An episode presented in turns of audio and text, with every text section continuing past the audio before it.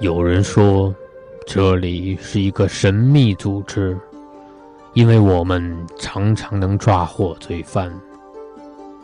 有人说，这里是一个犯罪集团，因为这里常常发生疑案。嗯嗯嗯嗯，真相只有一个。这里是名侦探的摇篮，这里是凶手的终点站，因为这里是侦探学园。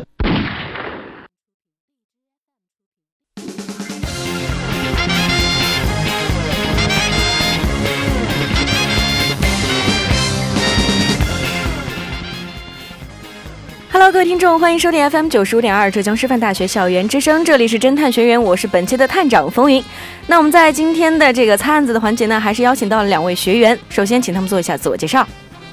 呃，我是今天的学员一堆，我是今天的学员一粒。啊，我们两位学员也是非常的可爱。那因为今天的一些啊各种各样的原因呢，我们今天是直切主题进入到我们的猜案子环节，所以说呢，我们现在来到第一个案子。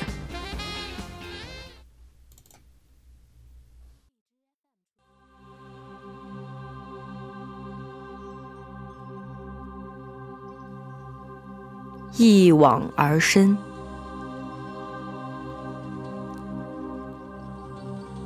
那日，王莹带着儿子和隔壁的心如一起去集市买完菜后，邀请他来家中坐坐。没成想，这一进门就看见自己的丈夫乐天满身是血的倒在地上。王莹尖叫了一声。不小心撞到桌子，碰掉了上面的针线篮子，跪倒在了地上。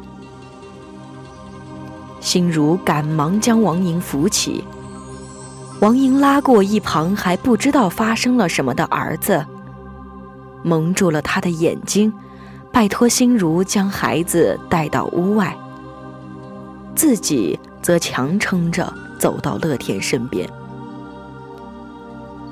心如带着孩子在屋外焦急的等待。没多久，房间里传出了撕心裂肺的哭声。等到县令到了乐天家时，仵作已经开始验尸了，而王莹正在屋外哭泣。她长得很好看，哭起来也是梨花带雨的。县令向王莹询问了当时的具体情况。他说道：“我不想让孩子看到这些，就让心如将孩子带到屋外，然后我就去探我夫君的鼻息，发现他已经死了。到底是谁要将我夫君置于死地？关老爷，你可一定要抓到凶手啊！”不能让我的夫君死不瞑目啊！一旁正在安慰王莹的心如说道：“大人，这乐天一死，就只剩下王莹这一个妇道人家和一个还没长大的孩子。本来他们家境就不好，你在他们家都找不出第二根针来。王莹当初为了和乐天过日子，吃了不少苦，现在该怎么办呢？”县令看着一旁正在玩针线篮子的孩子，叹了口气，走到乐天的尸体旁。乐天的尸体身上有淤青，还有几处刀伤，看着十分吓人。但是并不是很深，嘴唇是紫黑的。正在一筹莫展之际。外面有人传报说，有人说他知道凶手是谁。县令连忙传唤此人。这个人叫陈鼎，自称是乐天的好友。陈鼎说：“我乐天还有嘉华三人是发小。前段时间，王莹向我哭诉说，发现乐天和嘉华的妻子有染。”我当时安慰了他好久，想想这事儿太不像话，就把事实告诉了嘉华。结果他今天和我说他要去找乐天，我怕出事，就立刻赶到乐天家中，结果还是迟了一步。当时乐天已经躺在地上了，嘉华就凶神恶煞地站在一边。我检查了一下，发现乐天已经咽气了。转头去找嘉华时，发现他已经逃回家中。我本想去他家劝他自首的，但想了一下，还是先来报案。县令立马到嘉华家中搜查，却发现嘉华在家中上吊死亡。留下了一封诀别信，信旁边放着一把沾满血迹的刀。聪明的学员们，你们知道案件的真相吗？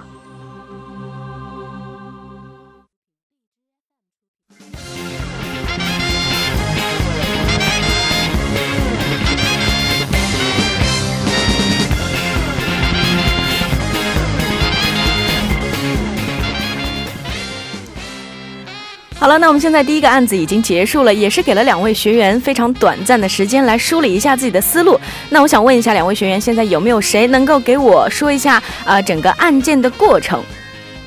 呃，我觉得呢，其实呃这次两有两名死者嘛，乐天和嗯嘉华，嗯，呃，我觉得乐天呢，他不是被嗯嘴上有紫黑。他不是被毒死的，也不是呃怎么样死的，他应该是被刀伤杀死的。但是刀这件凶器呢，是出现在嘉华，嘉华又是上吊自杀的，看起来是嘉华杀了乐天上，然后呃畏罪自杀了。呃，另外一位学员有没有什么想法？嗯，我觉得这个案子看下来，表面上好像嫌疑最大的人是嘉华，嗯，但是整个乐天的死的情况疑实在是疑点重重，嗯，我觉得看起来王莹作为乐天死者的妻子是最无辜的，可是我觉得她是嫌疑最大的一个人。刚才其实这位小白同学呢，他已经啊抓住了一些案件中的重点。刚才小黑同学，我想 给你一些提示，就是你刚才觉得啊呃，就是这个乐天他可能是被刀伤。呃，弄死的。那你有没有考虑过？刚才有一个呃案件中的一个重点，就是说乐天的嘴唇紫黑。那什么情况会发生就是紫黑的状况呢？他可能刚刚吃过呃有毒的东西。那你刚才还说他没有中毒而亡，会不会有一点点相悖呢？呃，可能是相悖了吧。我觉得可能呃乐天是嗯吃了一些有毒的东西，然后被毒死的。那其中，在整个案件中当中，有一个比较重要的人物，你们有没有发现？就是陈鼎。嗯，呃，你们觉得陈鼎这个人存在的他的意义是什么呢？首先，他是他的出现是，呃，来揭示说是嘉华有这个嫌疑，嗯，然后并且就是揭示了说乐天、嘉华、嘉华妻子和王莹之间一个比较复杂的关系，嗯，呃，然后陈鼎呢，他也是呃向县令呢。呃，告诉了他知道凶手是谁，也就是直接把凶手指向了嘉华。然后呢，嗯，就是他扮演了一个剧情陈述的一个角这样的角色吧。但其实陈鼎的存在，他并不是简单的去做一个呃剧情的陈述。其实你们会发现在整个案件当中，是有一些人在说谎的。哦，你们觉得是谁呢？我觉得王宁一定是隐瞒了一些事实的，因为他在看。首先是她发现自己的丈夫倒在血泊中，去查看他的尸体的时候，她是让心如将自己的儿子带到屋外。对，你们有没有考虑过，就是为什么要让心如带着孩子去屋外呢？嗯，首先就是当时这样子的话，在屋子里面就只有王莹跟生死不明的乐天，没有人知道乐天这个时候到底是活着的还是死亡的。嗯，这一点非常关键。呃，所以现在有没有更多的思路了呢？